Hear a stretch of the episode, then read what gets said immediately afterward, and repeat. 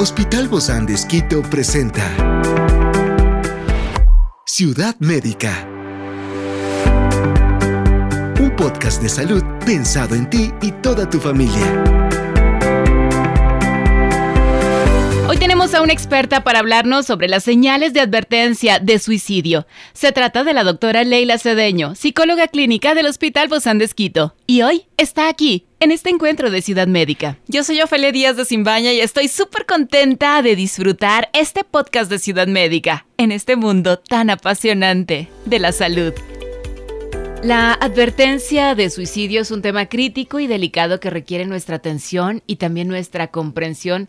En un mundo en el que el suicidio es una preocupación creciente, pues es esencial aprender a reconocer estas señales de advertencia y sobre todo saber cómo responder de manera efectiva.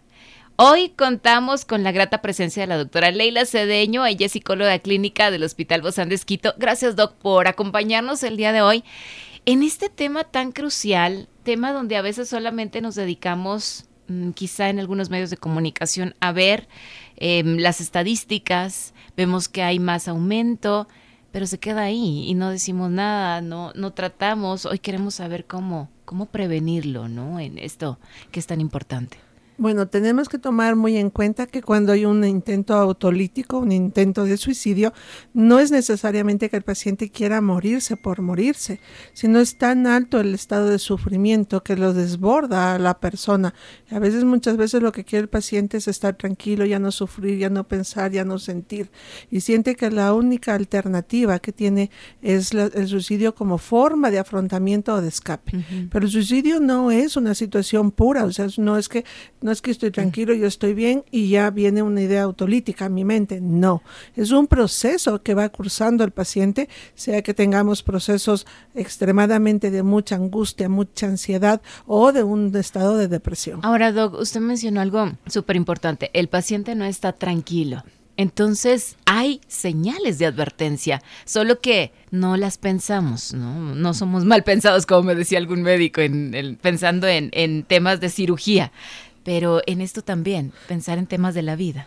Exactamente, o sea, tenemos que ver que hay un paciente que cambia de hábitos, hábitos de sueño, hábitos de alimenticios, estados de aislamiento familiar, aislamiento social, ya el paciente comienza como a despedirse, comienza a hablar, hablar sobre el tema suicidio y si me muero, a lo mejor ustedes van a quedar mejor sin mí, comienza a dar sus cosas personales como, como a repartir, como una herencia, ¿no? Voy a dejar esto, esto te lo dejo a ti, esto te lo dejo a, la otra persona. Entonces la persona comienza un poquito como a despedirse de cierta forma, que son nuestros focos eh, de, alerta.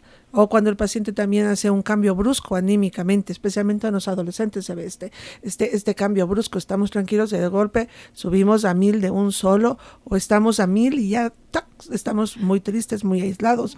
Pero entonces en los adolescentes siempre tendríamos que estar en advertencia, señales de advertencia porque esta edad te da esos subidas y bajones, ¿no? Porque además hormonalmente también hay muchos cambios internos. Exactamente, en los adolescentes em, es un proceso diferente en el gestionar sus emociones, porque el adolescente primero está creciendo, segundo está aprendiendo a identificar sus emociones y está aprendiendo a gestionarlos. Entonces, un adolescente en depresión no necesariamente yo le voy a ver con todos los síntomas depresivos. Podemos tener una depresión larvada, una depresión encubierta, y aunque el adolescente ría, aunque se vaya a la fiesta, aunque converse, aunque comparta, pues hay momentos en los cuales usted a un niño, a un adolescente, cuando le ve con la mirada perdida en el aire, algo está pasando.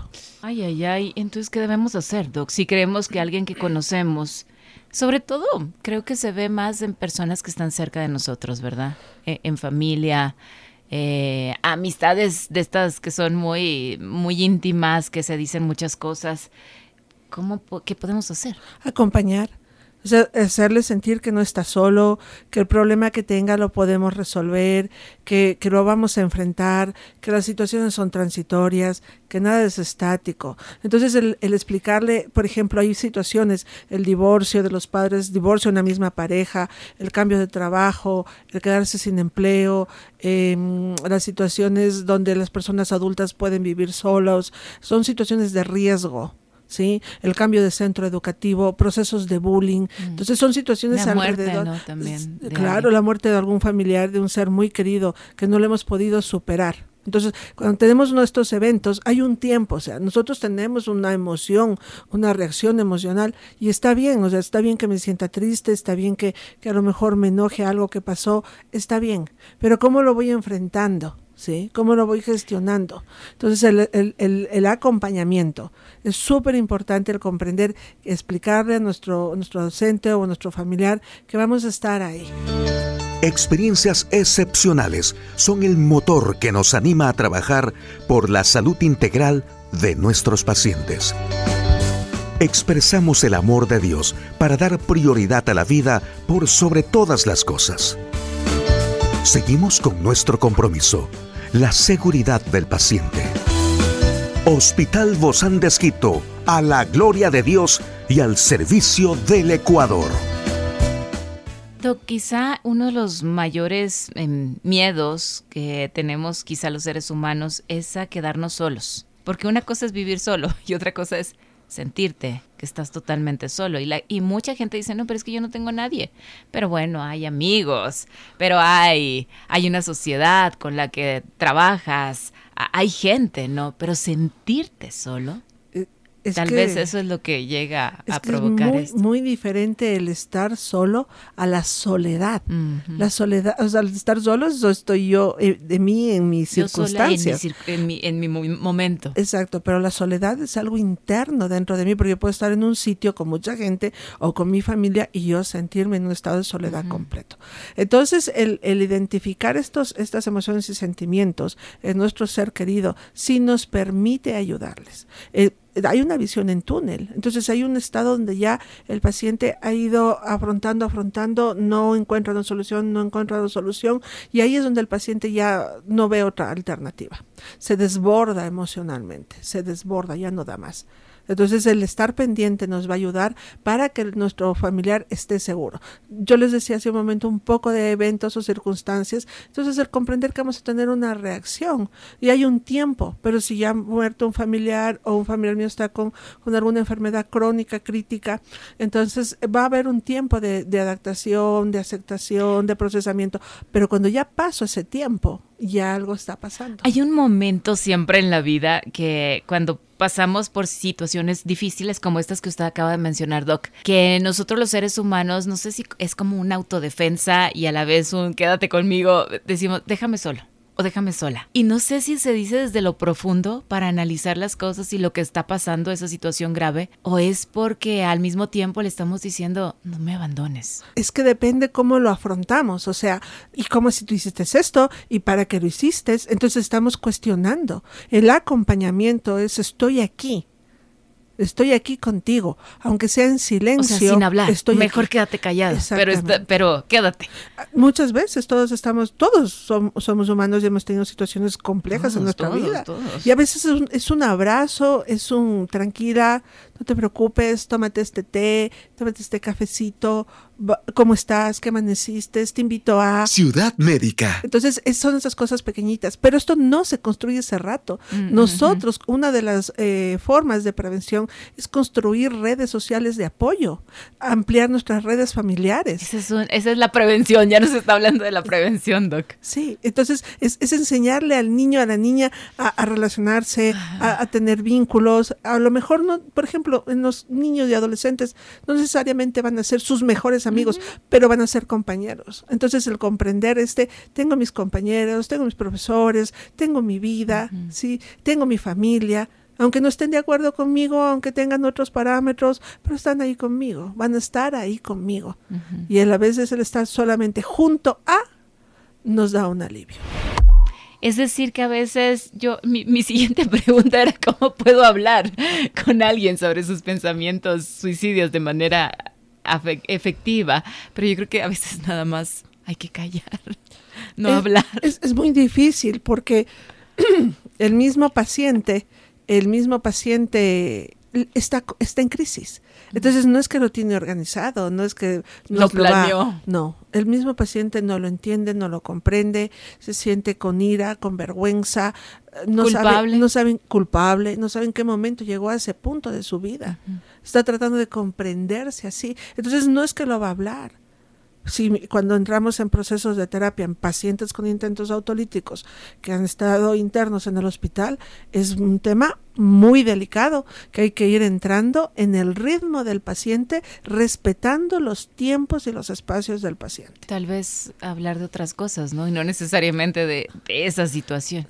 Sí, es, es, es, como ir en el ritmo, ¿no? Hay pacientes que les gusta hablar de otras cosas, hay, hay pacientes que no, que prefieren estar en silencio, pero es, es como estoy aquí, o sea, recuerda el vínculo que usted tiene con su familiar, sea la madre, sea la hermana, el padre, el amigo, la novia, el, el vecino, es hablar desde su relación.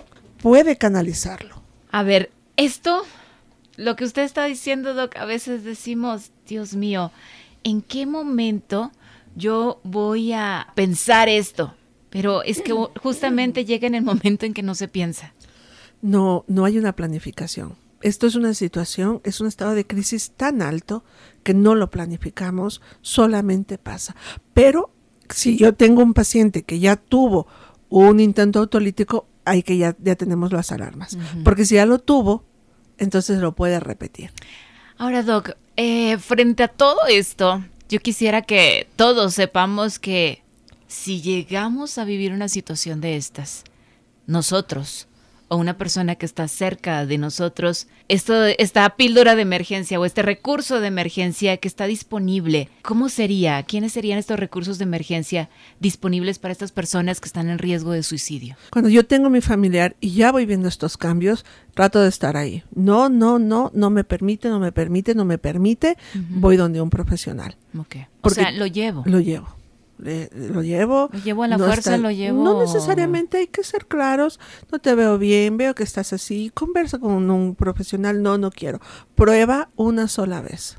Por lo menos. Por lo menos vamos a tener la evaluación de un profesional que nos va a indicar el manejo o que nos va a decir en qué grado de depresión estamos o cuál es el riesgo para que se dé un proceso de, de, de un intento autolítico. Estas palabras claves, ¿se dicen o no se dicen? Riesgo de suicidio, estás en depresión, te veo mal. Ciudad médica. ¿Se dicen o no se dicen? Se los dice, porque el paciente mismo no se ve. O sea, yo como familiar o como amigo. Claro, yo, pero hay, hay que saber que, cuál es la palabra que le va a calzar a mi familiar. Porque a veces somos como muy prudentes, ¿no? Y parece que estamos sobre, sobre una lata de, una, una plancha de huevos, ¿no? Que se van a triturar. Es, es como, o sea, es como la llave. Una llave mal puesta cierra más la puerta. Una llave bien puesta puede.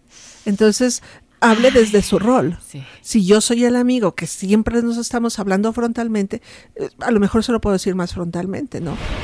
Si yo soy la mamá y resulta que a mí mi hijo, ya mamá, ya mamá, por diferentes cosas, entonces ese hijito no te veo tan bien.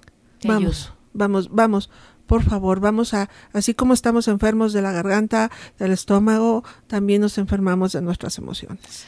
Ay, Do, que Dios nos dé mucha sabiduría cuando enfrentemos estas situaciones. De verdad, necesitamos la guía de Él. Yo lo único que les invito a pensar realmente en todos mis años de profesión, nosotros no nos vamos cuando queremos. Yo me voy cuando Dios en su infinita bondad me llama. Entonces, haga lo que yo haga, si no es mi momento, Dios no me va a llevar. Entonces, comprendamos nosotros que la vida nuestra no es nuestra, es de Dios. De verdad que sí. Muchísimas gracias. Gracias, doctora Leila Cedeño, psicóloga clínica del Hospital Bozán de por estar con nosotros. Hasta la próxima, doc. Gracias.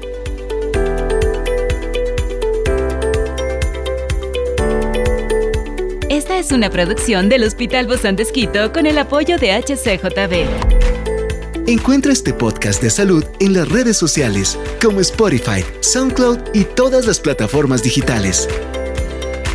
Gracias por acompañarnos en este capítulo de Ciudad Médica, un espacio para tu salud. Hasta la próxima.